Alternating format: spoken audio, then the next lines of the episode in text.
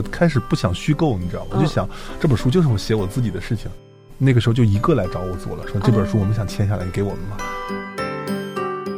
嗯，就是这这段今晚的月亮真像刚出炉的油酥烧饼，就写他们去买礼物，然后遇到了小偷，抓小偷抓不住，然后两个人就在赶回的路上找到了一张稿费单，其实也挺浪漫的，对吧？没有钱的时候，突然找到了一张四十块钱的稿费，两个人去吃了个麻辣烫。其实有很多对爱情的隐喻，就是两个人像刺猬一样的坐在松树下面，就拔掉自己身上的刺儿，然后靠得越来越近，这就是爱情的隐喻嘛。对，爱情就是拔掉自己身上的刺和对方融为一体的一个过程。然后我的那个编辑找了一大堆九零后的小姑娘，甚至九五后的小姑娘读了一下文本，他们都觉得这个男主角是个渣男，他说你必须得改一下。我是有一点执念，就总想着把它作为一个礼物啊什么送给他。但是，呃，我想如果是这个这个题目的话，我觉得是说了这本书的相当于一个精神内核一样的，那可能会有更多人会有共鸣。然后我这两天就发现微博上有很多人就发一句话：我想和你穿山越岭来相爱。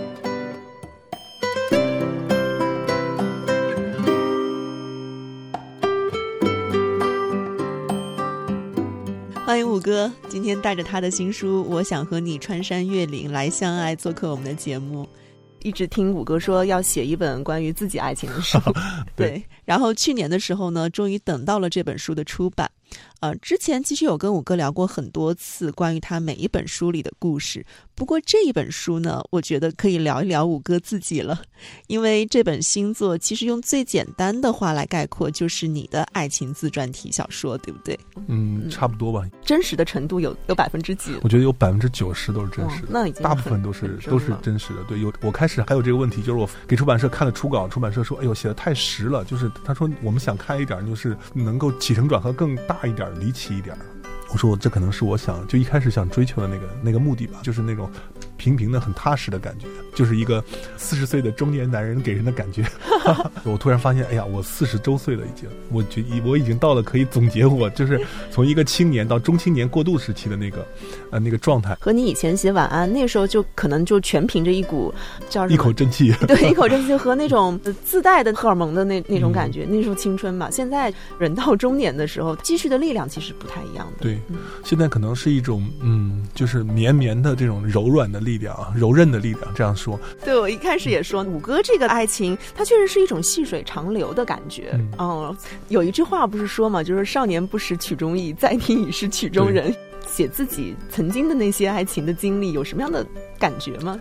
这个小说里我也写了一句话，就是，呃，青春就像一场梦，只是梦里不知青春，梦醒时不再青春。我觉得，其实你在写的过程中，你会发现，哎，其实你你的故事虽然没有那么传奇，但是也挺好玩的，有很多好玩的那种小的记忆的片段。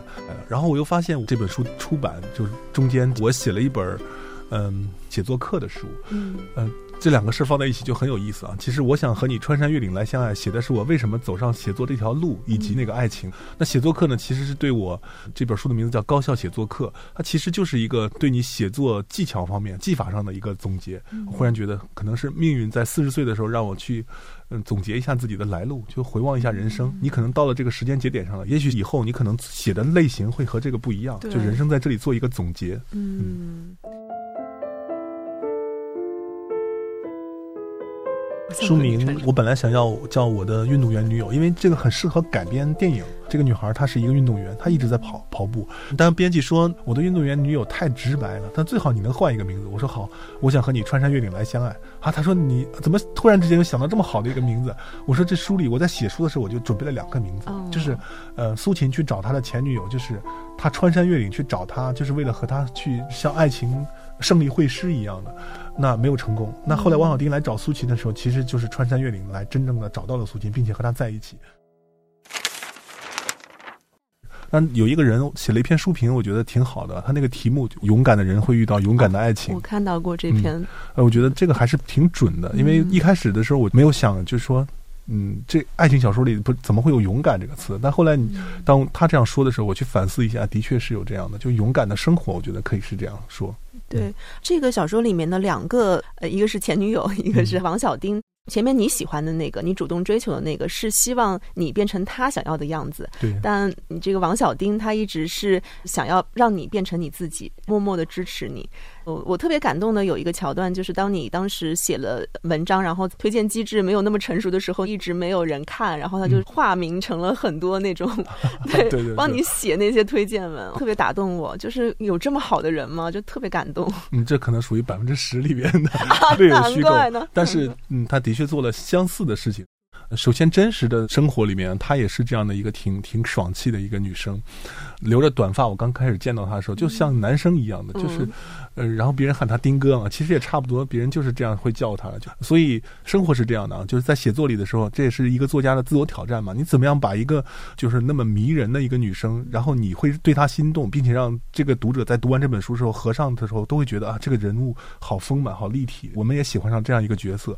所以他们两个，有人说第一幕就决定了这个小说的那个感觉啊，就人物一出场，他就跟别的女生不一样，他在跑步。然后假设以后我们把它拍成电影啊，可能这和一般的那个情感小说也。的确是不太一样的。说到人物出场，就是嗯，就前女友，就她是那种比较温柔的江南女子啊，宁波人。这个女孩基本上出来的时候都在下雨，就是那种天气都会因为雨水而变得柔美起来。嗯，然后美化了一点，就是她长得比较漂亮，可能现实当中没有那么漂亮。然后学霸，那她原来也就生活里她也是学霸。然后这样的一个形象和这个女主，我们叫现任，现任她就会有很强烈的这种对比感啊。对，现任就相当于这种影视剧里面的类似像丑小鸭一样那种角色。对，对我我当。我现在在跟这个影视公司在谈这个改编的事情的时候，我就在想，我说这个其实可以参考一下《初恋那件小事》里的那个女主的设定。就一开始出来，她戴着眼镜，然后戴着牙套，她不是那么招人喜欢。但是她越到后来，这个剧她的形象在一点一点的变好啊什么的，我这个会给人一个惊喜。但是在小说里没有那么写，一开始就觉得她像个假小子一样很飒。但后来读者会跟着你讲故事的这个节奏，会慢慢的改变对她的认识。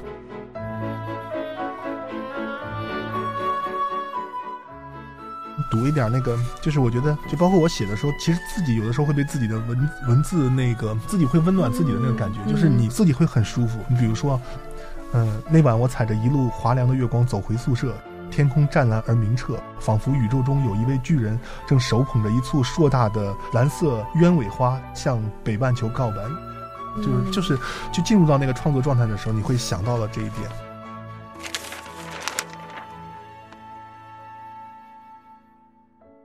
呃，我是在想你在做这些回忆的时候，他会不会带上一些回忆的滤镜？滤镜肯定是有的，就是要把温暖这个东西就明确的表露出来。因为其他的书别人说我温暖，我说我不温暖，但这本书我就是说我一定要去写一个温暖的书，因为前前后后四年，从开始计划到出版四年的时间，其中两年是在疫情中，我就特别能体会到人在那种。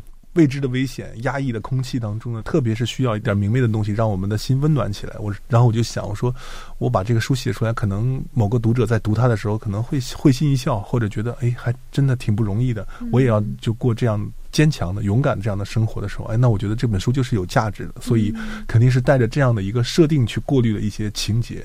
这个我觉得可能是有作家的一些思考吧。我觉得就是你你回看青春的时候，你会觉得有一点对爱情的态度的。我觉得你看青春小说不能说只看那个 爽甜啊什么的，其实是要有要有态度展现给别人。就是尤其是走过来了，已经到了这个年纪，回看给别人的时候，会有一定的指向性。我觉得，对，这就算是一个滤镜吧。我觉得，对。就是张颖来看他的时候，就说。那天清晨，稀薄的流云低垂在铅灰的远空，太阳有时露出面庞，嫣然一笑，有时又藏起来，为云朵镶上一条亮闪闪的金边儿。雨点儿时落时停，滴滴答答，像极了我等待中纷纷乱乱的心情。这个小说在一个上连载的时候啊，就有人说哇，你把那个张莹这个角色写得很仙，但他那种仙不是说他长得仙气飘飘，而是说他很聪明，他会按照他想要的方式来照顾你，然后并且也让你成为他想要的那个样子。那与之相对的王小丁，我觉得就是另外一种感觉了，就充满了那种自然的烟火气，特别的对味。就你写到很多关于他的形容，都会跟吃有关。就眼眸里闪动着一只挥着翅膀的德州扒鸡，我就觉得作家的这种敏锐的观察力和想象力真的很惊人。嗯，就是王小丁的关于王小丁的比喻，几乎都是跟吃有关系的。真的就是，所以我我觉得他每次出来的时候，我都很快乐。对对，就我觉得这也是，呃，你在回忆里去搜罗一些让你感动的东西，你会发现，哎，原来吃这个东西是特别的让人抓抓人耳目的这么一件事儿，对吧？你看很多电影里，就是，呃。我们说一个电影啊，《海街日记》啊，就是她们四姐妹就是一直在吃，就那个不停的换地方在吃东西，当然也没有说吃什么特别奢侈的东西啊，就是好像什么天妇罗之类的东西。但你会觉得在那么平淡的一个片子里，然后他们在吃东西的时候就特别有人情味儿。嗯嗯，我觉得这个可能我在小写小说的时候也有这种考虑。当你美食一出来，就书里都有一句话是吧？一说到吃吃喝喝的问题，气氛立马的就变，对对对，变得浪漫起来啊。嗯，人生就像盗墓的这个章节，这个也是真实发生的。第一届幺二九长跑，我们拿了奖，然后学校领导说你们可以去喝酒，然后那个第一次写到了酒，那大概可能是因为作者真的是个是喜欢喝酒的人，写着写着自己就很嗨，对，然后就就写了这这样一段，然后那个，嗯，这段今晚的月亮真像刚出炉的油丝烧饼，就写他们他们去买礼物，然后遇到了小偷，抓小偷抓不住，然后两个人就在赶回来的路上找到了一张稿费单，其实也挺浪漫的，对吧？没有钱的时候突然。找到了一张四十块钱的稿费，虽然没有多少多少钱，但是吃一顿麻辣烫足够了。两个人去吃了个麻辣烫，然后这个我觉得就写的挺嗨的。还有就是你刚刚说德州扒鸡，因为这个是真实发生的故事，就是呃下着雨，然后他摔到那个山上拔着刺。其实有很多对爱情的隐喻，就是两个人像像刺猬一样的坐在松树下面，就拔掉自己身上的刺儿，然后靠得越来越近，这就是爱情的隐喻嘛。对，爱情就是拔掉自己身上的刺和对方融为一体的一个过程。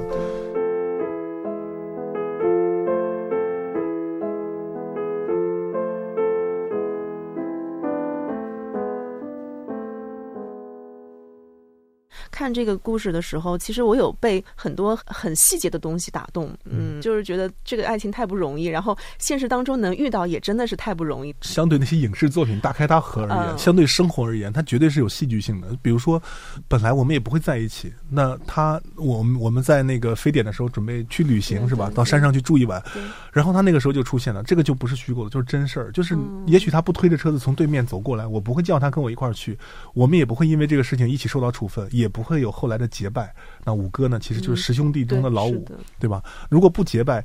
我毕了业失恋，跟他也没什么，也没有什么关系，也不会有同学就会说啊，现在五哥是怎么样怎么样？就他得到了很多我的消息，是因为加入到了我们这个十兄弟的这个组织里边来。那这个其实就有一点意想不到的事情，就是你会发现人生命运的就后来的重大改变，就是当改变发生的那一刻，你是察觉不到他的。所以我在书里也有写了一一大段的这种话。我其实写小说的时候是比较反感随便发表议论的，但是在那一段我就。特意写了很长，我就说，就好像，呃，他在街角及时出现，就好像上帝为你录下了人生的一个新局面的棋子一样。当然，你也是他的生命新棋局的一粒棋子。呃，你会发现，回看人生的时候，会发现，哇，真的很很不同。所以我们才会说，活在当下，就是每你活的时候要用心感受生活，因为你不知道哪一刻就是你的命运会发生巨大改变，就是在那个漫不经心的那一刻，也许就是他骑着自行车从对面带着一瓶酒和一瓶德州扒鸡向你走来的时候。嗯，真的是，所以我也特别认同，也是有一句话说，你们的结合就像英雄惜英雄的慷慨就义。我一开始觉得，哎，需要这么悲壮吗？但是看下去之后，确实是一种有这样的感觉。嗯，我们两个是在最苦的时候，就是我。我在大学的时候，我自己感觉那时候挺各方面都很顺利，然后老师也觉得你是个好学生，你也拿到了几乎这个学校里所有的荣誉，然后找一份工作留校任教啊，或者是留校保研，这些都有可能的。然后你放弃了，你说我不，我就要去找一个伤害过的女人，我要去她的家乡，建设她的家乡。那别人说，那你去吧，这是你要走的一条路。然后就到了她的家乡，然后你的师妹来找你，然后你们租住的房间被盗了，然后盗得一塌糊涂。对，其实是你人生一个低谷，相当于或者说是一个至暗时刻一样的。那这个时候你没有办法和。这个生活对抗了，那怎么办？你说要不我们结婚吧？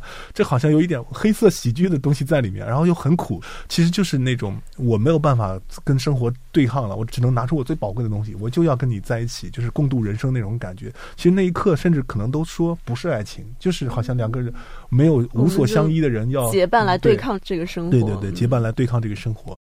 然后结婚就能变好吗？那其实不可能的。结了婚怎么能变好呢？肯定要磨合。然后也经过了几年的磨合，但后来就一直都都还真的挺好的。在这个出版圈都让出版界的老师都知道，说五哥好像为结婚的英勇就义才是一个值得期待的双向奔赴。嗯，哇，为结婚的英勇就义。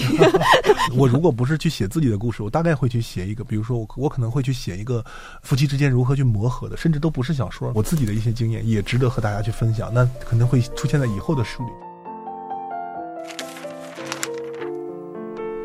我一直不知道王小丁当年来宁波找我是从哪里来的勇气，甚至连他自己也说不清楚为什么能下定决心来投奔一个懵懵懂懂的学长。王小丁后来说，那时候他总觉得不管多大的困难都应该去走一趟。至于为什么要见五哥，那或许是因为女孩子天生的直觉吧。这个事情到现在我也不知道原因，他也说不清楚原因，但是他就觉得，因为没有谈，真的没有谈过恋爱，就是甚至连那种暧昧都没有。我觉得他胆子真是挺大的，我真佩服他。而且他居然能够瞒着家里做这么大的事情，跟家里说他这边已经找好工作，就投奔他的爱人去了。然后那边其实一个大学里根本没谈过恋爱的一个人，那我觉得也挺神奇。到现在我也不知道。然后那个影视的编剧还问我：“你这个问题得解决啊！”我说：“我怎么解决？”他说：“你得告诉我这女孩到底看你什么了？她她冒这么大勇气来找你。”我说：“我都问了，她也说不出来，就是女孩子那种直觉吧。”嗯。其实这个小说没有交代他们两个到底是不是真的去办了婚礼，嗯，就是生病然后治病成为作家，这样的一个结局。那其实我是有回有在回避一些东西的，但是我想表达的东西，我觉得我基本上都表达出来。就写完也是一个比较舒服的状态，就认为，呃，我如果拿给十五六岁的孩子，甚至三四十岁的成年人来看，我觉得我都能对得起我的读者，这点我觉得还是做到了，嗯。像你这个前言里面的作家跟镜子，其实你觉得说婚姻是一个照见自己的一个镜子。可能很多人也希望或者期待从你这本书里面能够找到一些爱情跟婚姻保鲜的秘诀。对，我觉得这个序言是我所有书里的序言，我觉得写的最满意的一个。嗯我大概想到它可能就是几秒钟的时间，就好像这个灵感就是来找到了你，就并不是你把它想出来的。就是我首先想到的就是那个笑话，就是一个人说我要来要你的狗命，狗命。那单身狗也是狗，单身狗也是狗。那我有一个可爱的女朋友啊，秀恩爱死得快，哐哐三枪。就是看到这个笑话的时候，我脑子一一刻。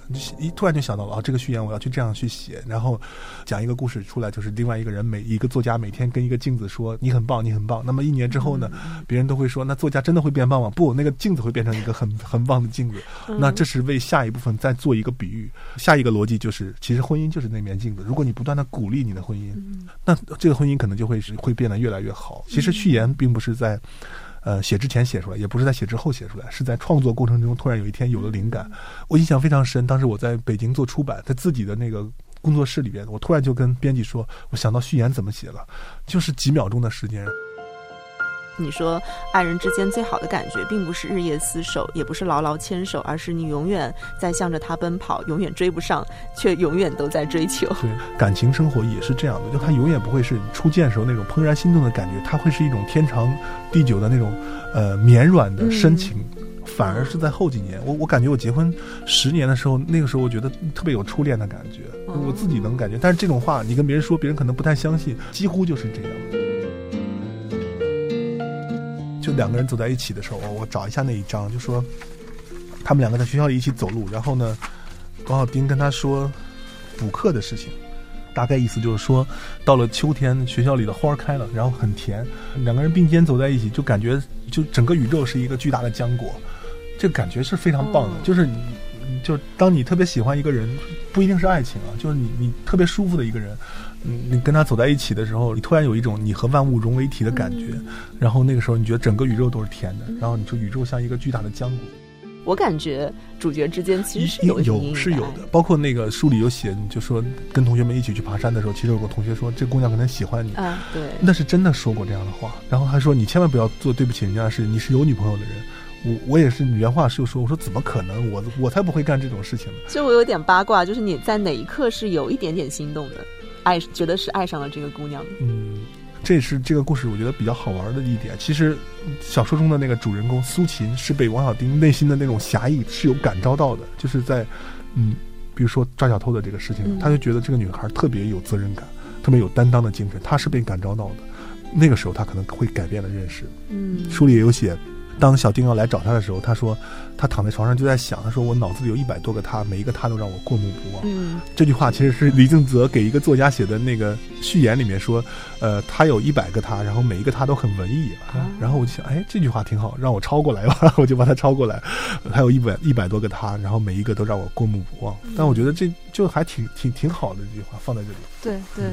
也是一个小标题，我当时还觉得，哎，这个话真好，很有道理。就是我把我把我的标题拿给出版社的时候，出版社一个字没改，嗯，挺神奇的。编辑是嗯北大中文系的硕士，居然一个字没改我的标题。他说就没就是很就是标题就是很很我觉得标题还挺精准的，其实标题基本上能够引起你的好奇。对。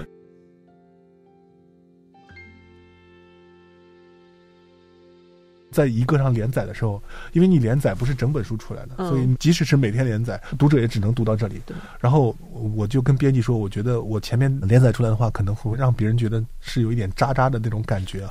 只有看到后面，你才知道原来是这样的一个情况。那编辑说，那这样，我们前面连载的时候每天连载七千字，后面连载的时候每天连载四千字。那这样的话，他说，就因为读者可以。读一下就读到比较靠中间的这个位置啊，会好一点。结果还是出了这个问题。就一开始连载的时候，人家说：“哎，这不是一个渣男脚踩两只船的故事吗？” 就很有意思。但是这个小说在最后结束的时候，我翻了很多很多的留言，都是真好，真好，真的很好。就是我感觉我想表达的东西，别人也接受到了，就是那种感觉。我希望就读完以后，他并不是说哇，这故事太甜了，或者说这个故事啊暖到我了，而是那种就是用真好就可以了。说到这儿，我突然想想补充一点，就是，呃，王小丁问苏秦：“你是什么时候开始就是就对我心动的？”然后苏秦说了几个时间节点，这其实每一个都是隐喻。就是，嗯，第一个他说是就像纽扣和那个扣眼之间的爱情。他说就是你帮我画上纽扣的时候，苏秦不是去演讲吗？扣子掉了，然后王小丁帮他画了个扣子上去，因为救急嘛，他也没办法给他钉上，他也不会说实话，然后他就给你画了个扣子。然后苏秦在回忆这件事的时候就说了，他就像纽扣和扣眼的爱情，那一个扣子只有一个扣眼，那。本来扣的这个这个过程其实就是挺有温情的一个感觉啊。然后，嗯，王小丁就说不对，你那个时候说你喜欢别人，然后苏青就说那就是我们一起在坐在松树下面拔刺拔掉刺的时候，这其实又是对爱情的一个隐喻。嗯，那那后面后来又说，其实是在我最受挫折的时候，你写了那个鼓励我，你说万物皆有裂痕，那是光照进来的地方。那个时候苏青说的是真话，其实就是在他最痛苦的时候，他发现原来有个女孩一直在鼓励他。这个女孩甚至为了能够让她站在优秀毕业生的舞台上去找别人去签名来支持她，背后的来来支持她。嗯，当然书里有意的没写那么多细节，只是做了一个暗示，告诉她是这个女孩。嗯。这个时候他是真正的心动了，这其实又代表爱情的另外一重境界，就是不仅是拔掉刺，还要对你好，就是我来支持你。其实看上去是很普通、很扯淡的话，但实际上你仔细去看，你会发现，其实作者是在做了爱情的几重境界。一开始就是一生有你的那个感觉，对吧？就是我这一生只要和你扣子和扣眼的感觉。然后拔掉刺呢，是我们两个相依偎，然后相融合的一个感觉。最后才是我来支持你的这样一个感觉。呃，一层一层的逐层递进。相互的磨合，最后就是相互成就。相互成就，对，是有。你刚刚说的那几个是真实发生的吗？还是有你杜撰和想象的成分？那些桥段，纽扣这个是我想出来的。你会去想，王小丁他肯定是个很轴的人，他根本就浪漫不起来。所以基本上那里边特别浪漫的桥段，全是从我我这里产出。那那些刚毅的东西，那都都是他。比如说吃个冰棍，用手一劈什么，这就绝对是他能干出来的事情。还有特别有意思，我就发现这里面有一张这样的小的插图，一张插图做成卡片形状的插图，它其实是可以做成一个相框，然后放到里面的。啊，是一个女孩和一个猴子，对吧？这个是大马猴。然后这书里介绍这个章节的时候，就说到男生做了一个陶偶，其实我是真的送过这个东西的，就是我我我太太的那个形象的陶偶。嗯，但是给了设计师的时候，我突然就是灵光一现，我说你这样，你在旁边给他弄一个猴子，让女孩穿上婚纱，弄上大马猴。后来就是我把这个礼物就。寄给了他，放到他单位，然后他们同事就问他说：“这什么意思啊？美女与野兽吗？还是说你是他的心上人啊？就心星星的那个心上人，心上人为什么会做这个东西呢？就是在《笑傲江湖》的最后一章曲协那章里面的最后一段文字，金庸写就是任盈盈和令狐冲就跑到了华山的背后后山，然后这个时候呢，任盈盈就把手抓住了令狐冲的手，说：想不到我任盈盈这辈子竟和一个大马猴再也分不开了，就是铁链子链在一起的那种感觉一样的。然后其实就是这句话，就是任盈盈，因为在书里她一直就是任盈盈那个形象，就是像一个侠女，特别像任盈盈，就是杀上少林寺去救令狐冲那个感觉。呃，所以在当当上卖的时候，就会上上面会写赠送《笑傲江湖》情锁终身卡，哇，听上去好豪华的一个广告，最后拿到这是一张这样的卡片。